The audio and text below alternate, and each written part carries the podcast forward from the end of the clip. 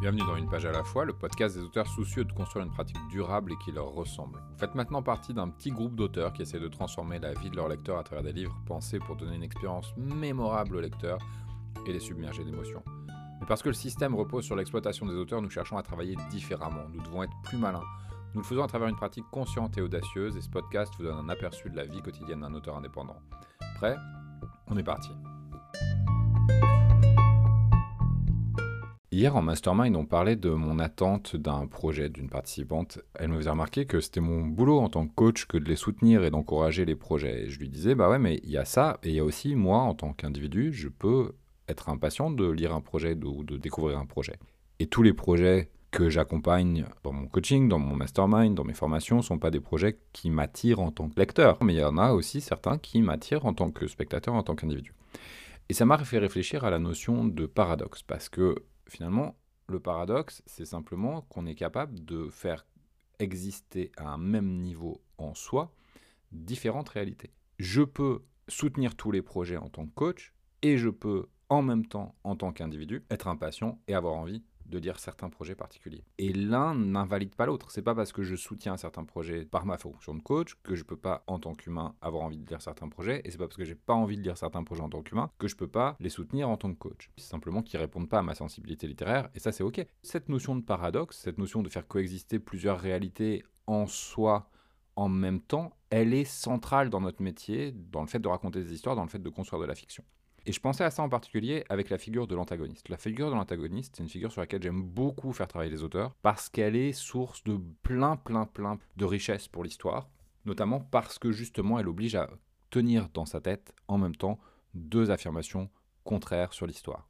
L'antagoniste, c'est simplement le personnage qui raconte l'histoire opposée à celle que vous voulez raconter. C'est le personnage qui a un objectif qui est contraire à celui du protagoniste. C'est le personnage qui incarne un point de vue opposé celui que vous voulez tenir sur la thématique.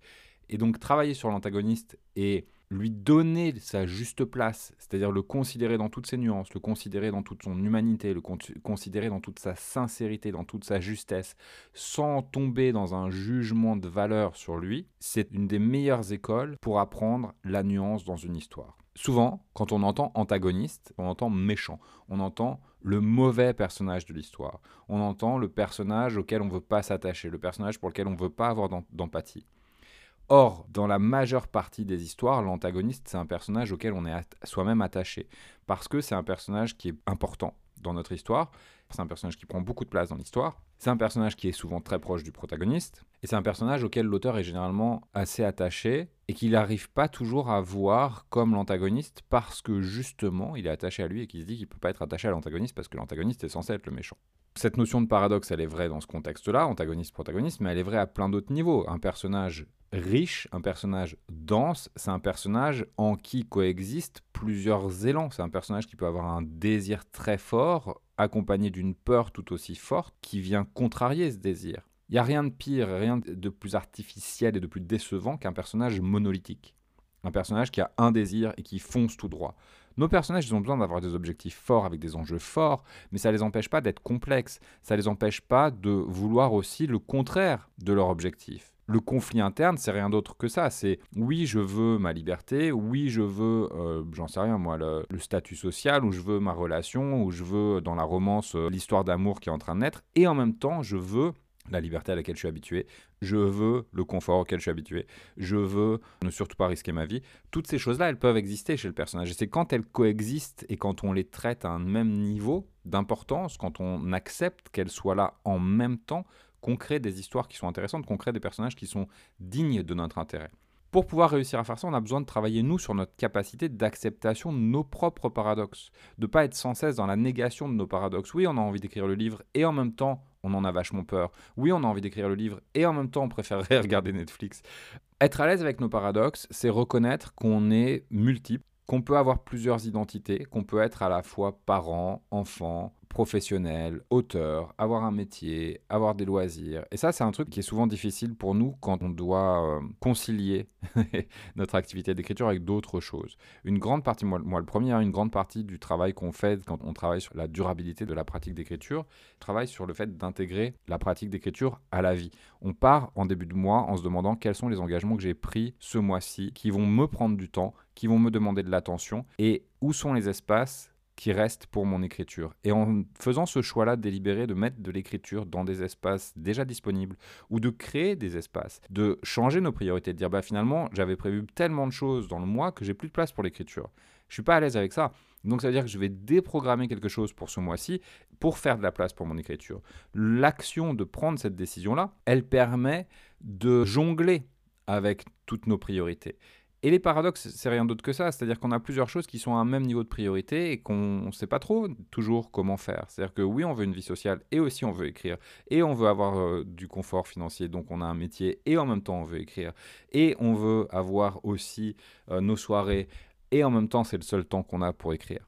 Et donc, comment est-ce qu'on gère ça? Comment est-ce que déjà on accepte, on n'est pas en rébellion bête et méchante contre le truc de dire Ah, je tape du poing sur la table et je suis pas content, je voudrais que ce soit différemment. Parce que juste en, en étant en rébellion comme ça, on n'est pas dans l'acceptation, on est dans une espèce de réaction un peu brute qui ne fait pas bouger les choses. On est simplement en train de dire Je suis frustré, je suis impuissant face à cette chose-là en acceptant de reprogrammer notre journée, en réévaluant nos priorités, en décidant de prendre du temps pour l'écriture, en décidant de créer une routine d'écriture qui fait que ça va devenir normal pour nous d'écrire et que ce sera même pas un questionnement, ce sera une partie de notre journée, ça va être comme ça qu'on commence notre journée, ça va être comme ça qu'on la finit, peu importe. En faisant ça, finalement, on reprend la décision de ce qui est important pour nous. Et dans le travail du paradoxe, dans l'histoire, c'est ça. Entre le personnage, il est face à des envies qui sont pas forcément compatibles et qui lui demandent de prendre des décisions. Soit la décision, ça va être de rester dans cette incompatibilité et de trouver une manière de faire coexister des désirs contraires ou, en tout cas euh, qui sont en friction. Soit ça va être de faire le deuil d'un désir. Soit ça va être de réévaluer ses priorités, de dire bah, en fait c'est plus important pour moi X que Y. Et souvent on voit ça dans plein d'histoires. Euh, je sais pas moi, un schéma d'histoire classique, euh, ça va être le personnage qui est en conflit entre sa vie de famille et son métier par exemple et qui va devoir accepter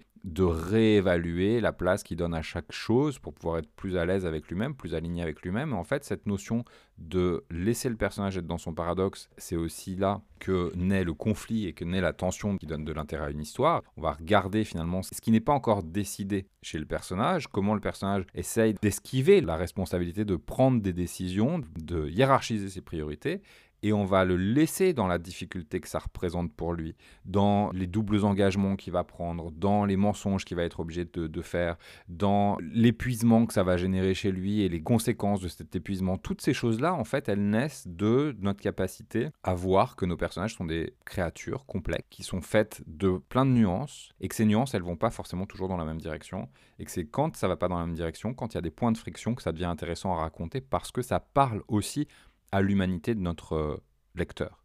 Et que notre lecteur, lui, il est lui-même aux prises avec ses paradoxes. Et de voir des personnages être aux prises avec leurs paradoxes, même si on n'arrive pas forcément à se l'expliquer, même si c'est pas forcément explicité, l'objet de l'histoire, c'est pas de nous dire, euh, voilà, comment euh, un tel va se dépatouiller de son paradoxe, c'est de montrer le personnage aux prises avec son paradoxe. Et de voir quelles sont les solutions qui fonctionnent, les solutions qui ne fonctionnent pas pour le personnage, et d'arriver justement à raconter quelque chose à partir du paradoxe et de montrer comment on fait avec.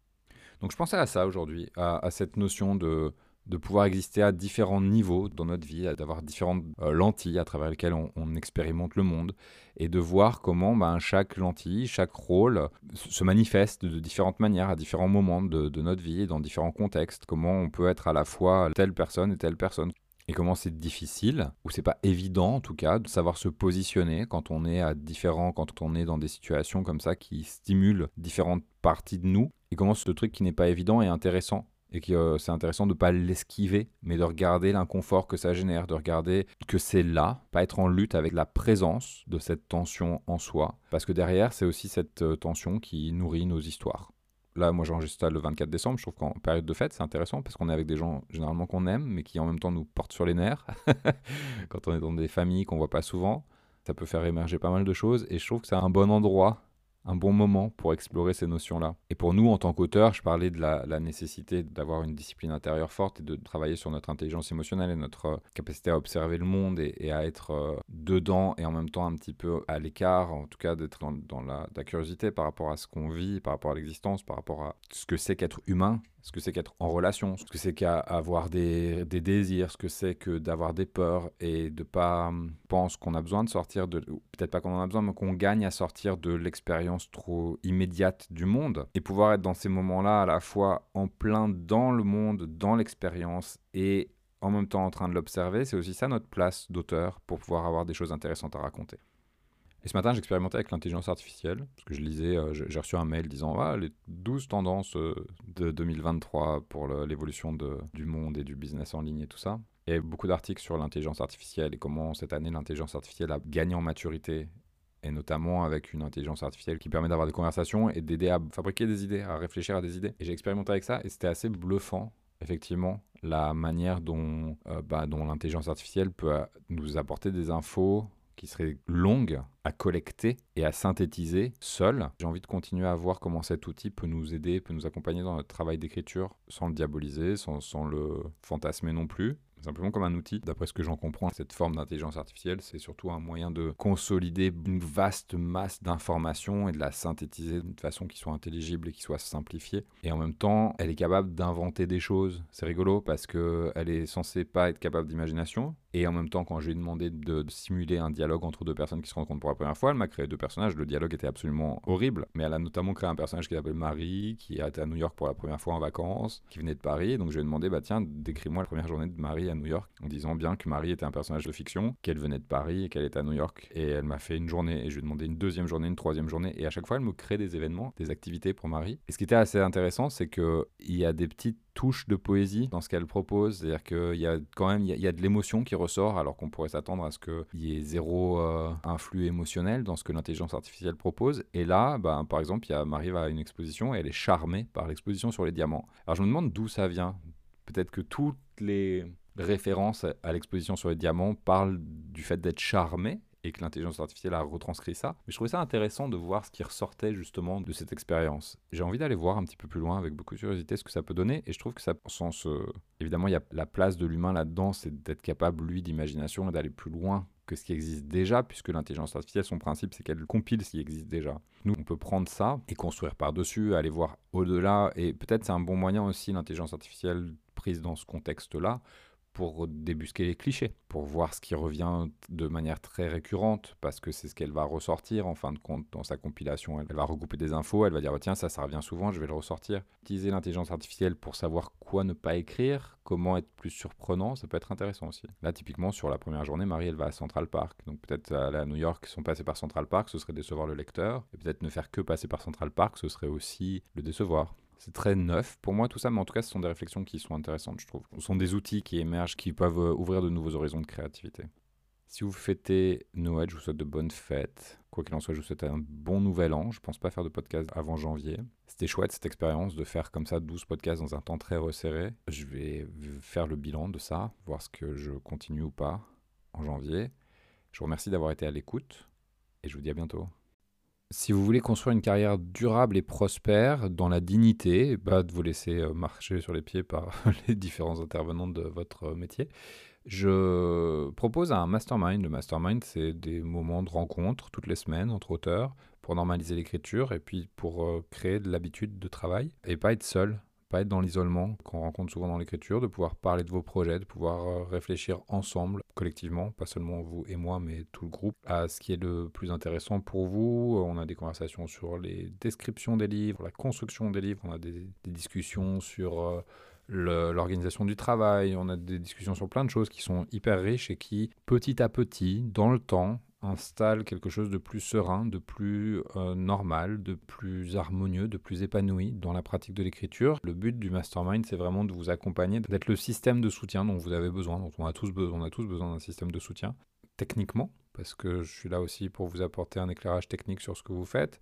ou simplement humainement, psychologiquement, émotionnellement. Toujours dans la bienveillance, toujours dans le, le respect de votre individualité. Les valeurs clés pour moi, c'est l'autonomie, votre responsabilité, une certaine forme, une certaine idée de l'abondance. C'est-à-dire qu'il y a beaucoup de matière, vous avez accès à une centaine d'heures de, de, modules vidéo, de théorie et de méthodologie si vous en avez besoin. Vous avez des appels quotidiens de coworking si vous voulez bosser avec d'autres auteurs. Et aussi l'abondance dans l'idée qu'il y a de la matière d'écriture pour tout le monde, on n'est pas en compétition les uns avec les autres, au contraire, on se soutient, on s'encourage, euh, on s'enrichit les uns des autres, et plus on sera d'auteurs à travailler avec euh, de façon délibérée et intentionnelle, plus les auteurs pourront collectivement en bénéficier. Donc si c'est des choses qui vous parlent, vous pouvez aller regarder un peu plus en détail sur anaelverdier.com slash mastermind, M-A-S-T-E-R-M-I-N-D, ou m'envoyer un mail